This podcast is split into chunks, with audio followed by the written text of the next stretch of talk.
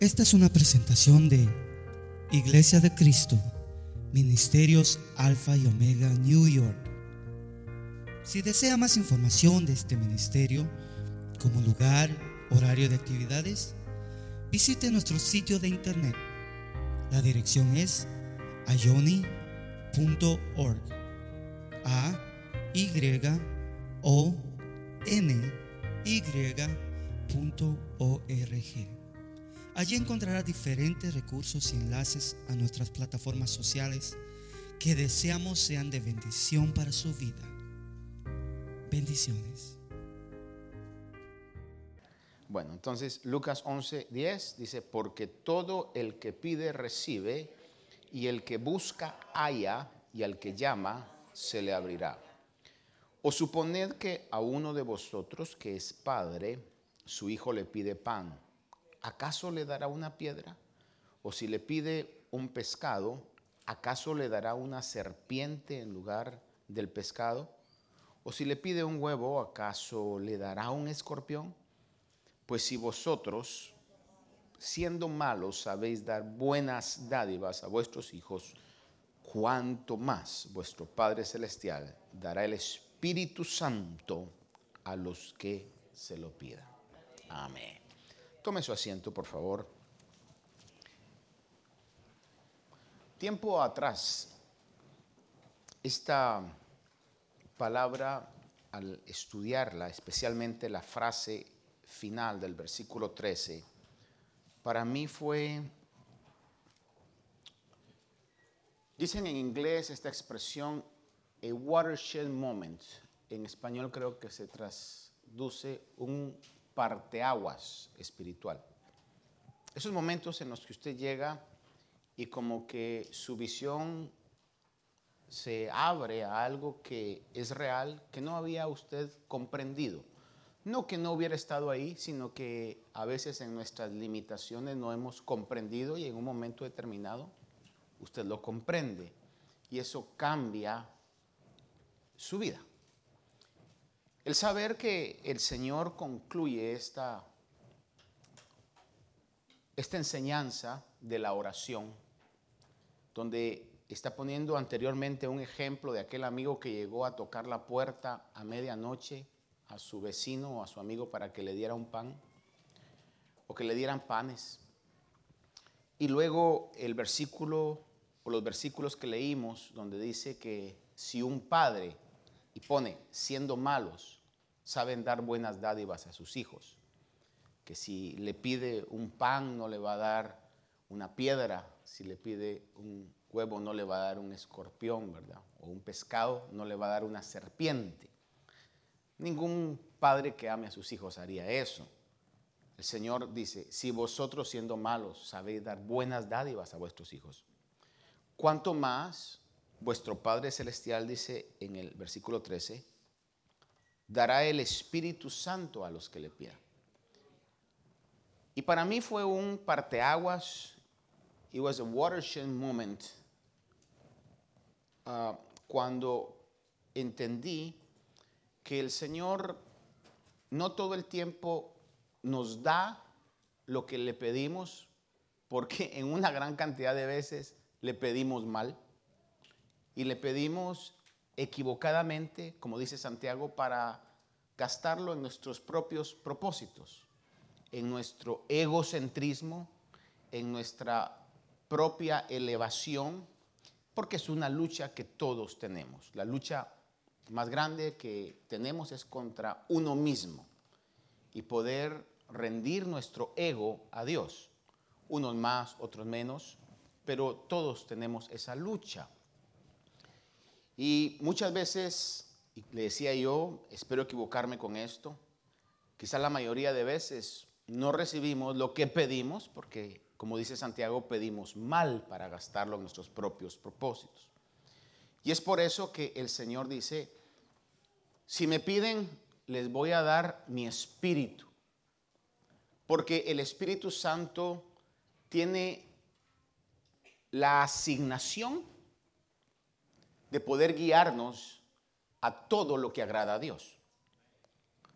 Porque el Espíritu Santo tiene el poder si nosotros creemos su palabra, dejamos que Él tome control de nuestras vidas, de poder llevarnos a alcanzar victorias en el mundo espiritual. Y muchas veces las victorias en el mundo espiritual parecieran no serlo en la atmósfera terrenal o la atmósfera material. Pero es que muchas veces, como dice el canto, cuando parece que Dios no responde es porque está trabajando. Y Dios está trabajando de una manera misteriosa para dar una bendición genuina, como dice la Biblia, toda buena dádiva y todo don perfecto proviene de Dios.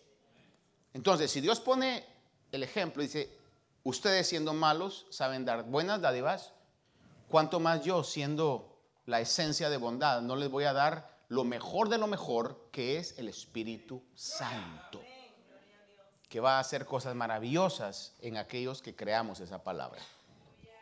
Ahora, como le decía al principio, este verso pues no lo traía en las notas, sin embargo lo consideré necesario para poder introducir lo que hoy quiero hablar con todos ustedes. Y hemos hablado anteriormente acerca de lo que es la gracia de Dios.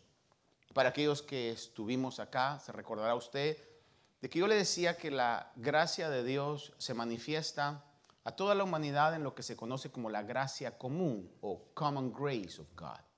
A todos. El Señor hace salir su sol sobre buenos y malos, hace llover sobre justos y pecadores. Sin embargo, la gracia salvadora se ha manifestado de una manera muy especial, única, a aquellos que hemos sido alcanzados para salvación, aquellos que el Señor nos ha salvado. Porque como algo que muchos sabemos y le recuerdo hoy, bíblicamente así es, no, los no le escogimos nosotros a Él, sino que Él nos escogió a nosotros. Eso se lo dijo a sus discípulos. Y creo firmemente que esa misma palabra se extiende a toda la cristiandad. Creo, si alguien eh, cree lo distinto, pues está en toda libertad de hacerlo. Pero en, base a la palabra de Dios, lo que yo he visto es de que no es el hombre, no el ser humano, es el que escoge a Dios, sino que es Dios el que escoge a quienes Él quiere escoger, quien Él quiere salvar. Y por supuesto, hay cosas que pasan que nos hacen creer que nosotros tomamos la decisión, pero fue Dios obrando, como dicen en términos artísticos, detrás de bambalinas, es decir, detrás del escenario, eh, dirigiendo nuestros pasos. Y entonces llegamos al conocimiento de Dios. Es la gracia de Dios eh, salvadora que ha llegado a nuestras vidas. El apóstol Pablo e, entendió esa, esa dimensión de gracia. Y por supuesto, eh, el Espíritu Santo es parte importante o fundamental. Cuando digo fundamental es el núcleo de la gracia de Dios. Eh, el apóstol Pablo, que escribió la mayoría del Nuevo Testamento, Dios lo utilizó, lo inspiró para poder escribir esas cartas que hoy tenemos y lo que conocemos hoy como el Nuevo Testamento. En 1 Corintios 15, 10 dice el apóstol Pablo, pero por la gracia de Dios soy lo que soy. Y su gracia para conmigo no resultó vana. Antes bien, he trabajado mucho más que todos ellos, está hablando a los demás apóstoles, y aquí, si dejáramos la lectura ahí, pareciera ser como que el apóstol Pablo está sonando un poco pretencioso, un poco jactancioso, cuando dice, he trabajado mucho más que todos ellos, pero añade o concluye este maravilloso versículo que dice, aunque no yo, sino la gracia de Dios en mí. Definitivamente el Espíritu Santo instruyó a Pablo que pusiera eso. he trabajado en una manera de tiempo, el apóstol Pablo ministró más años que los demás apóstoles, a excepción del apóstol Juan, que estuvo contemporáneo con Pablo también, pero de ahí Pablo ministró más que los otros apóstoles que estuvieron con el Señor Jesús. Él estaba diciendo una verdad. He trabajado más, no solamente en tiempo, sino también en extensión. Nadie hizo un trabajo misionero tan grande como el apóstol Pablo de los demás apóstoles. Él estaba diciendo una verdad, pero como le repito, podríamos interpretar eso y decir, mm, Pablo aquí está sonando un poco jactancioso, un poco orgulloso, un poco pretencioso. He's sounding a little bit conceited. But it's not. That was the truth. Esa fue la realidad. Pero aparte de eso, añade y dice, pero no yo, sino la gracia de Dios en mí. ¿Por qué razón dice eso? Porque lo que pudo hacer el apóstol Pablo, lo pudo hacer porque el Señor le otorgó gracia. Si no le hubiera otorgado gracia, Pablo hubiera quedado en la historia como uno de los mayores perseguidores de la iglesia y como resultado de eso, una condenación terrible eternamente. Sin embargo, Dios cambió la historia de Saulo y lo convirtió en lo que hoy es el apóstol Pablo. La Biblia claramente nos enseña que humanamente, hablo, humanamente somos incapaces de hacer la obra de Dios. Humanamente somos incapaces de hacer la obra de Dios. Y aunque Dios usa nuestra humanidad, nuestra, nuestro cuerpo físico, eh, es porque Él nos ha dado su espíritu y su gracia. Esa es la razón por la cual vasijas rajadas de barro pueden tener la gloria de Dios dentro de ellos. Romanos 7, 18, el mismo apóstol Pablo que había dicho, yo he hecho más que todos los demás apóstoles, el mismo apóstol Pablo habla y dice en Romanos 7, 18, enfrentándose a su realidad de pecador, dice, porque yo sé que en mí, es decir, en mi carne, no habita nada bueno. Mira esa expresión. Yo sé que en mí, en mi carne, there is nothing good. Yo sé que en mí, en mi carne, no habita nada bueno. Y lo pone de esta manera, dice, porque el querer está presente en mí, pero el hacer el bien no. En mi carne, esta carne que cuidamos tanto, esta carne que tratamos que no se deteriore en lo que podamos. Sin embargo, la palabra es clara, dice el apóstol Pablo, yo sé que en mi carne no habita nada bueno. Y entonces, motivado por mi carne, motivado por este cuerpo que está corrompido, no puedo lograr hacer nada bueno. Cuando habla de nada bueno está hablando de algo que realmente es bueno en relación a la obra que Dios quiere que hagamos. Eso quizá lo voy a explicar un poquito más adelante. Juan 15:5 no fue el apóstol Pablo, sino aquí directamente de labios del Señor Jesús. Juan 15:5 dice, yo soy la vid, vosotros sois las ramas o los sarmientos el que permanece en mí y yo en él, ese da mucho fruto. Mire qué bendición.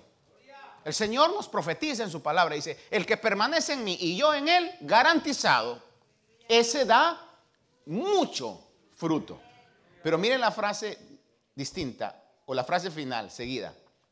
Porque separados de mí, nada podéis hacer. Es una verdad bíblica. Separados de mí, nada podéis hacer.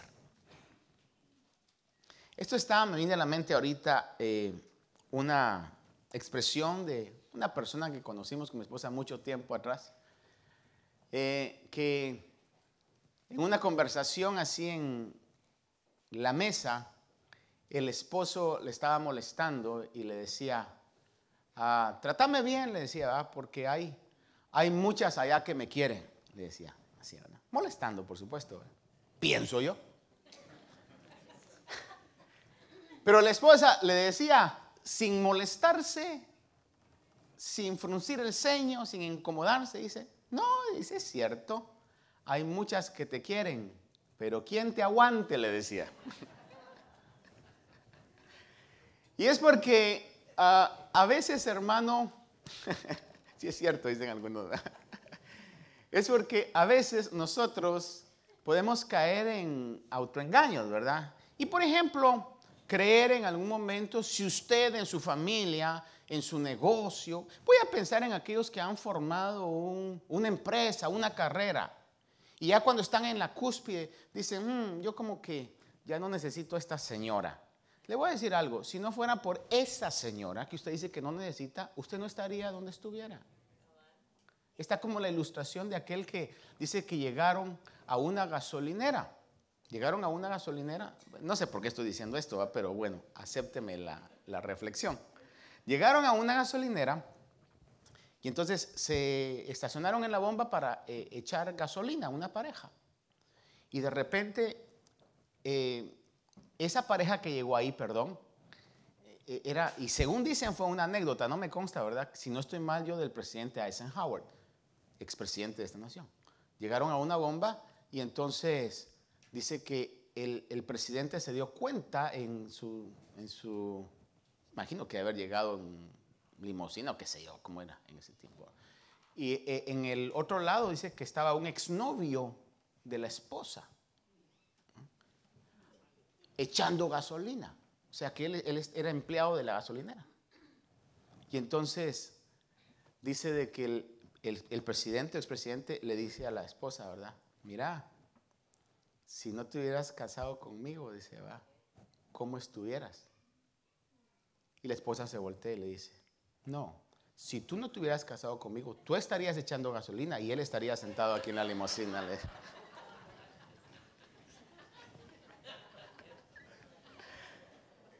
Yo creo firmemente que esas son comparaciones reales.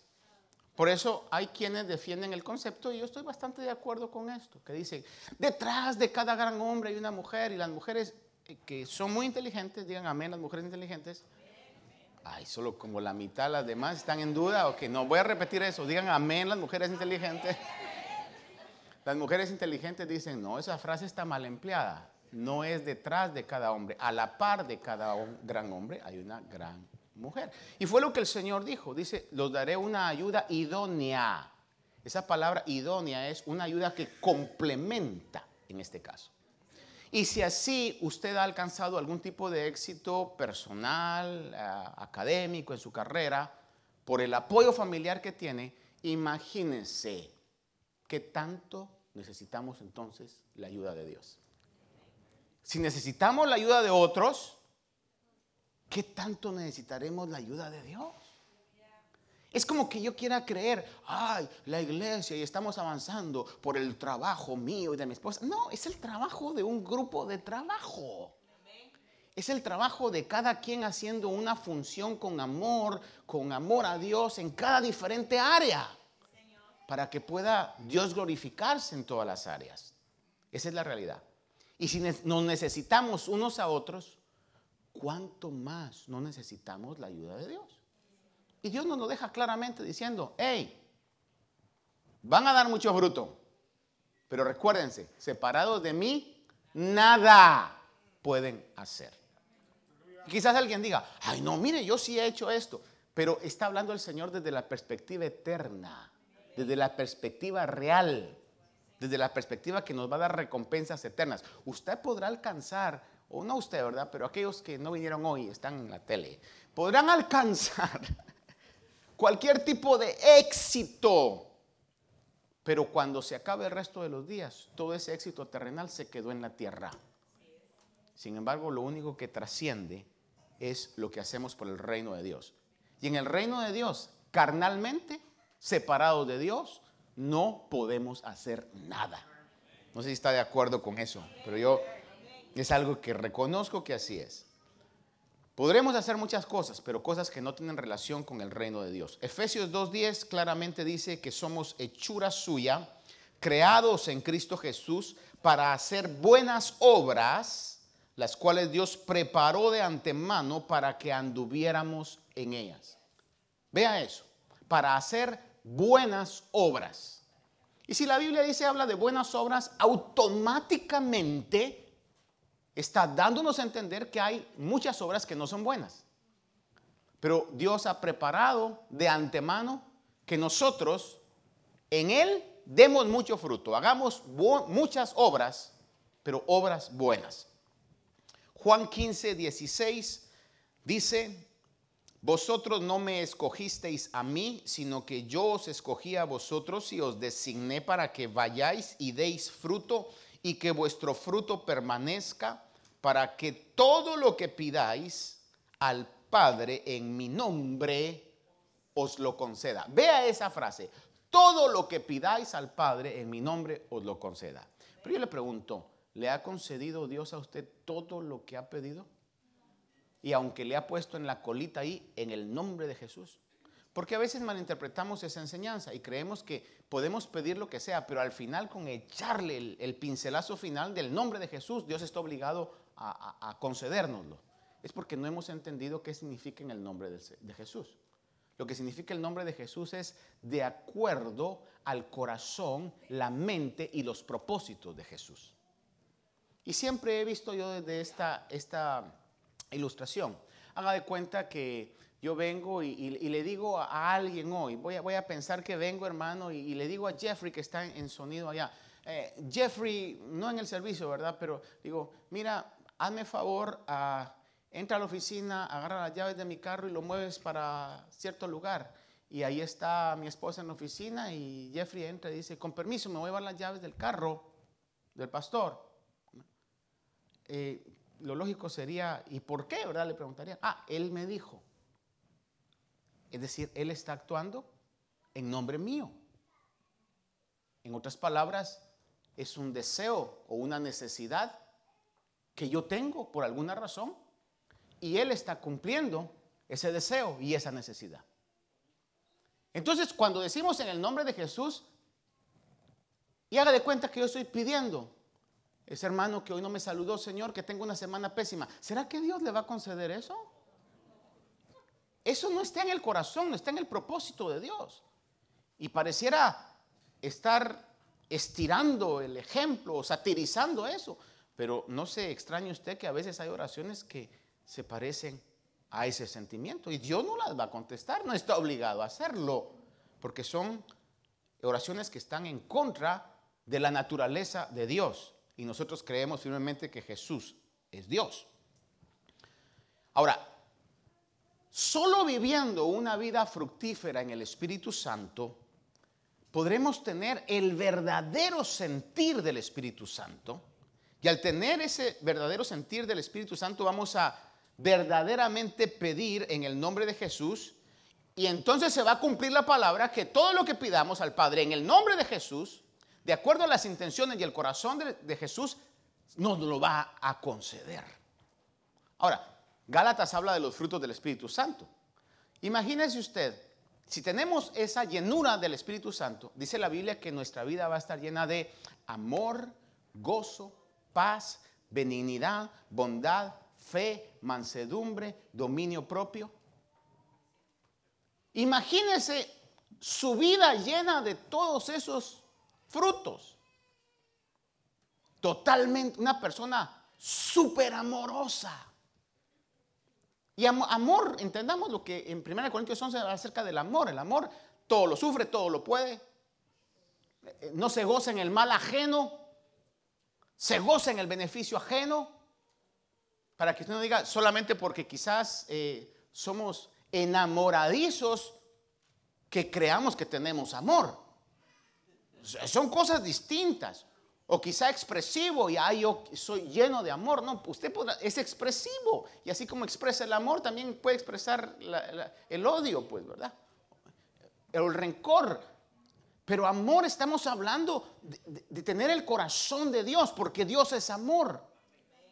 Gozo. Gozo es distinto que alegría. Alegría hay en el mundo. Si no, mire los viernes en la noche.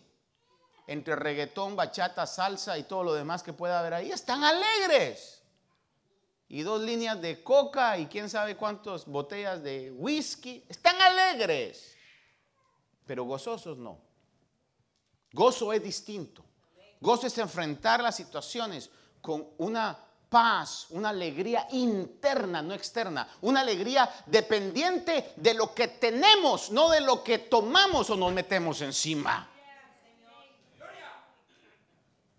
Pablo escribe el famoso verso desde una cárcel en Filipenses.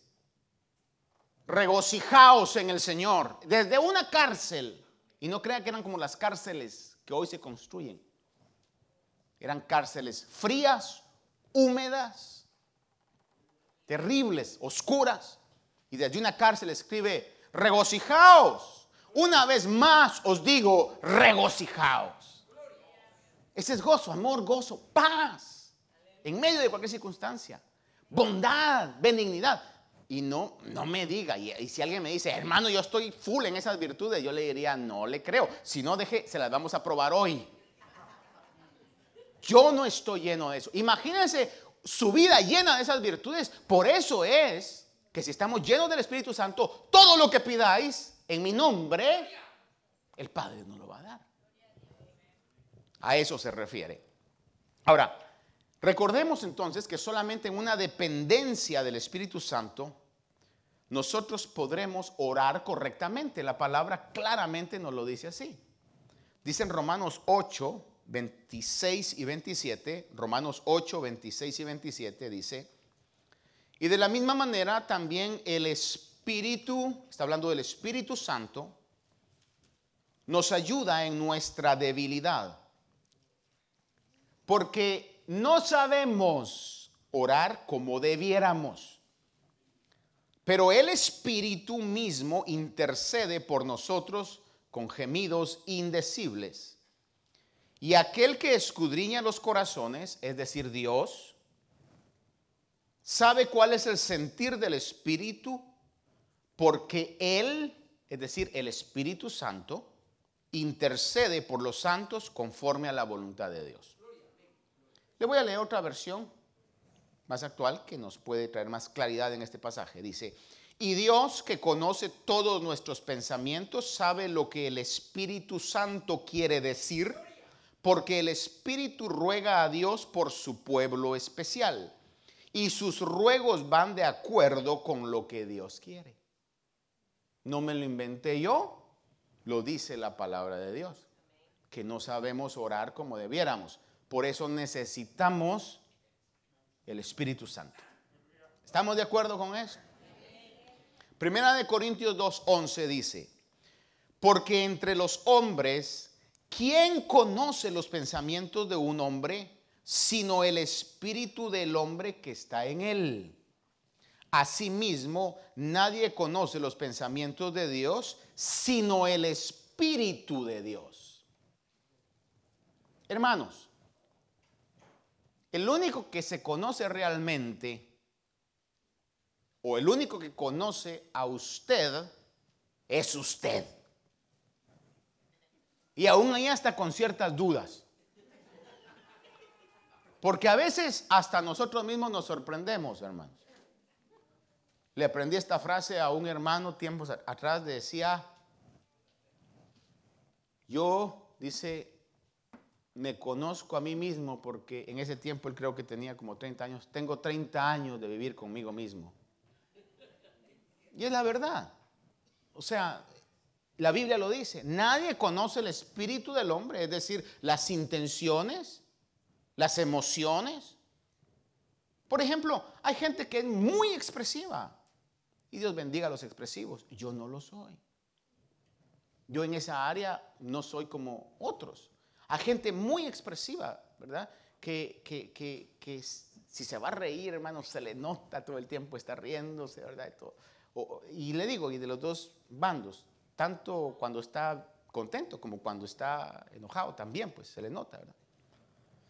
Pero los que no somos expresivos, podemos estar sumamente contentos y esta es nuestra carcajada. ahí nos estamos muriendo de la risa. Aunque yo no llego a ese extremo de, de, no expresión, ¿verdad? Pero, pero sí hay quienes, por ejemplo, están contentos. pero ríase. Pues, me estoy riendo. O sea, dentro de mí yo estoy muriéndome de la risa. Me está dando un ataque de risa. Ayúdenme que me ahogo. A ese punto. No, no le creo. Y es usted, acaso usted es yo para saber lo que estoy sintiendo? El único que sabe la alegría o la tristeza que puede tener es la persona. Y de la misma manera dice, nadie, nadie conoce los pensamientos de Dios sino el Espíritu de Dios. Aquí está hablando y está enfatizando lo que el Señor Jesús dijo, van a dar mucho fruto, pero separados de mí, nada pueden hacer necesitan el Espíritu de Dios. Porque no pueden conocer mi corazón, mis deseos, a menos que sea motivado por el Espíritu de Dios. El poder de la gracia que hoy experimentamos tiene su origen en la realidad de que tenemos al Espíritu Santo dentro de nosotros. Una realidad bíblica que Dios envió a su Espíritu Santo en las palabras del Señor Jesús, no para que esté con ustedes, sino para que esté en ustedes. Y la palabra de Dios dice claramente, Hechos 1.8, pero recibiréis poder cuando el Espíritu Santo venga sobre vosotros y me seréis testigos en Jerusalén, en toda Samaria y hasta los confines de la tierra. Escuche la frase, recibiréis poder cuando el Espíritu Santo venga sobre vosotros. Primera de Corintios 3:16 dice, ¿no sabéis que sois templo de Dios y que el Espíritu de Dios habita en vosotros? ¿Cuántos creen esa palabra? Amados hermanos, tenemos el Espíritu Santo de Dios morando dentro de nosotros. Primera de Corintios 6, 19 y 20 dice, una vez más recalca esta verdad bíblica y dice, o no sabéis que vuestro cuerpo es templo del Espíritu Santo que está en vosotros, el cual tenéis de Dios y que no sois vuestros, pues por precio habéis sido comprados. Por tanto, glorificad a Dios en vuestro cuerpo y en vuestro espíritu, los cuales son de Dios. Recalca la palabra que tenemos morando dentro de nosotros al Espíritu Santo de Dios. Hoy que estábamos en la administración, cuando la hermana Diana cantaba, Espíritu de Dios llena mi vida, yo le decía, Señor, es lo que te pido. Y le pedía y le decía, Señor, perdona mi espíritu, perdóname por las veces que te he contristado. Traía, Señor, a mi mente situaciones en mi carnalidad, en mi pecado. Le decía, Señor, perdóname, perdóname, Espíritu de Dios, porque te he contristado, porque he apagado tu espíritu, Señor.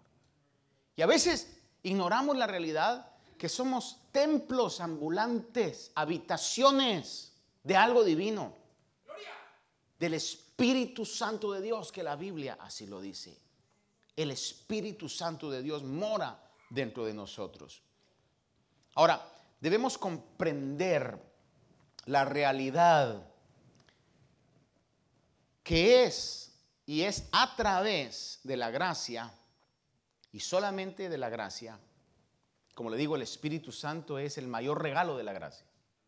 Déjenme recalcarle esto. El Espíritu Santo es el mayor regalo de la gracia. Le recuerdo, la gracia común se extiende a toda la humanidad. Dios hace salir su sol sobre buenos y malos, justos y pecadores. Pero no todos tienen la dicha de tener al Espíritu Santo dentro de ellos. Solamente aquellos que han obtenido la gracia especial, la gracia salvadora, tenemos al Espíritu Santo morando dentro de nosotros. El regalo más grande. Por eso el Señor dice, vosotros que sois malos sabéis dar buenas dádivas a vuestros hijos. ¿Cuánto más vuestro Padre no dará el Espíritu Santo a aquellos que le pidan? Nos ha dado su Espíritu Santo. Entonces, debemos comprender la realidad que es por y a través de la gracia de Dios, y recuerdes, el Espíritu Santo es el mayor regalo de la gracia de Dios, es la única manera que podemos vivir una vida que agrade a Dios. La única manera de vivir una vida que agrade a Dios es andando en el Espíritu o en la llenura del Espíritu Santo. Filipenses 2, 12 y 13, le leo, dice, Así que, amados míos, tal como siempre habéis obedecido, no solo en mi presencia, sino ahora mucho más en mi ausencia, ocupaos en vuestra salvación, y esto es muy importante entenderlo, no dice ocupaos de vuestra salvación, como que si por medio de nuestra ocupación o nuestras obras fuéramos a ganarnos nuestra salvación, porque ya está plenamente establecido que la salvación es un regalo de Dios, es una gracia de Dios. Dice, ocupaos en vuestra salvación. En otras palabras, lo que ya tienen. Para ponerlo en el lenguaje de lo que estamos hablando hoy, ocúpense de no contristar al Espíritu Santo, ocúpense de no entristecer al Espíritu Santo, ocúpense que los frutos del Espíritu Santo crezcan en ustedes. Eso es ocuparse en la salvación. Y dice, ocupaos en vuestra salvación. Y añade las dos frases importantes, con temor y temblor.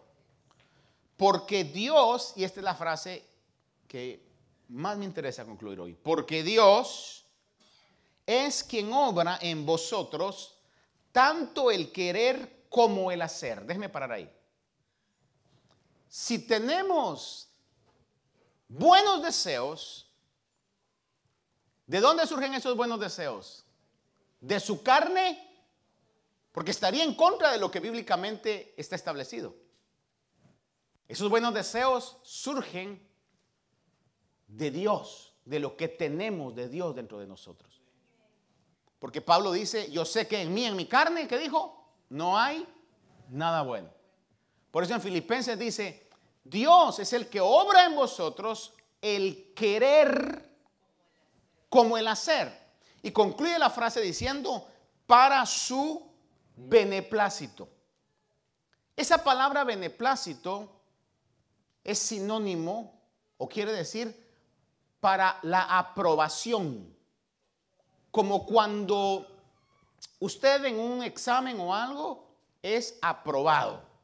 Dio la respuesta correcta, tuvo la acción correcta y es aprobado para que seamos aprobados en los estándares de Dios, es Dios mismo el que pone el querer como también el hacer, para que Él sea glorificado. Porque al final de cuentas, nuestra existencia y hemos sido escogidos para glorificar a Dios. Si usted me preguntara hoy, no me está preguntando, pero de todas maneras le voy a responder. Si me preguntara hoy, Pastor, ¿cuál es el propósito de Dios para su vida? En resumen, en una frase sencilla, ¿cuál es el propósito de Dios para su vida? Que Él sea glorificado. Si Dios es glorificado en nuestra vida, cumplimos el propósito de Dios por el cual Él nos ha salvado. Por eso el apóstol Pablo resume diciendo, sea que comáis, sea que bebáis o hagáis lo que todo lo que hagáis, hacedlo para la gloria de Dios. Segunda de Corintios 5, 9, 10 dice, por eso ya sea presentes o ausentes, ambicionamos serle agradables. En otras palabras, que Dios nos apruebe. El propósito de nuestra vida es agradar a Dios. Le repito eso. Porque todos nosotros, dice, debemos comparecer ante el tribunal de Cristo para que cada uno sea recompensado por sus hechos estando en el cuerpo de acuerdo con lo que hizo, sea bueno o sea malo. Y aquí déjeme en un minuto decirle esto. Mire, no solamente la gracia nos ha salvado, sino que sin merecerlo, un día nos van a recompensar. ¿Y sabe qué es lo más maravilloso de esto? Y esto es, como dicen en inglés, es mind blowing es que por lo que me van a recompensar a mí, lo van a recompensar a usted, va a ser algo que Dios mismo ha propiciado en usted y Dios mismo ha actuado para que usted lo haga. Y aparte de que todo depende de Dios, desde su salvación hasta las buenas obras que van a hacer, aún encima de eso, Dios lo va a recompensar. La figura que viene a mi mente en este momento es como cuando está un padre, voy a pensar yo, arreglando algo en casa, armando un mueble o algo en el carro, y llega el, niño pequeño y le dice, papi, te ayudo. Y usted dice, ay, mi hijo, en lugar de ayuda vas a hacer estorbo, pero bueno, en lugar ahorita de que me meten problemas y que tu autoestima pueda subir, sí, vamos a armar esto, hijo, ¿verdad? O vamos a levantar esto. A la cuenta de tres levantamos, ¿ok? Echas fuerza. Y usted está, hermano, que, le tiembla todo, hermano, la hernia a punto de explotar, pero usted le echa ganas. Y el, niño es, ¡ah! Pues sabe que ni está haciendo fuerza. Y al final, hermano, se lleva la mitad de la honra. Mami, mi papi y yo o lo peor sería yo y mi papi, ¿verdad? Te armamos este mueble. Pues háganme cuenta que algo así ha sido el amor de Dios para con nosotros. Seremos recompensados aún por cosas que Dios mismo motiva dentro de nosotros, por medio del Espíritu Santo de Dios. Segunda Tesalonicenses 1, 11 y 12 dice, y con este fin también nosotros oramos siempre por vosotros, para que nuestro Dios os considere dignos de vuestro llamamiento. Pero vean la frase siguiente. Y cumpla todo deseo de bondad y la obra de fe con poder, a fin de que el nombre de nuestro Señor Jesús sea glorificado en vosotros y vosotros en él conforme a la gracia de nuestro Dios y Salvador Jesucristo. Pero le decía que noté la frase que dice, cumpla todo deseo de bondad y la obra de fe, dice, con poder.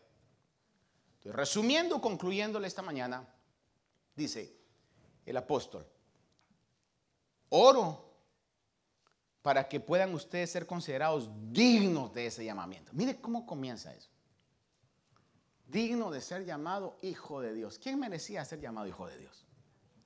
Y aparte de eso dice, y cumpla todo deseo de bondad, en otras palabras, y cumpla todo deseo bueno, toda obra buena. Y la Biblia dice claramente, el apóstol Pablo habla y dice, yo sé que en mí, en mi carne, no habita nada bueno.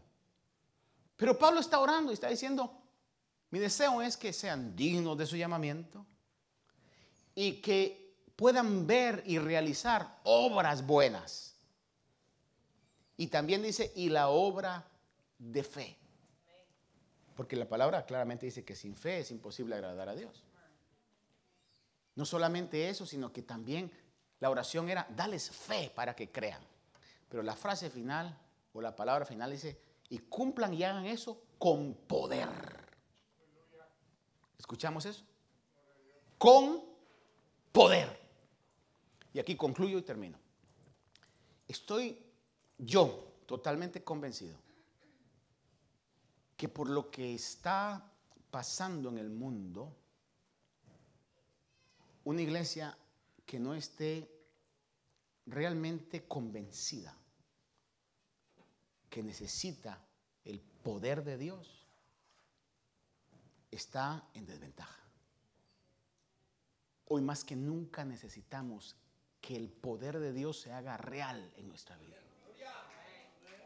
Y cuando hablo del poder de Dios, no me refiero solamente a que, a que temblemos. no, no, esas son manifestaciones. Hablo a que en las circunstancias de la vida usted se pare firme y diga, Señor, estoy en desventaja. Esta es una batalla de David contra Goliat. Aquí yo no puedo hacerlo.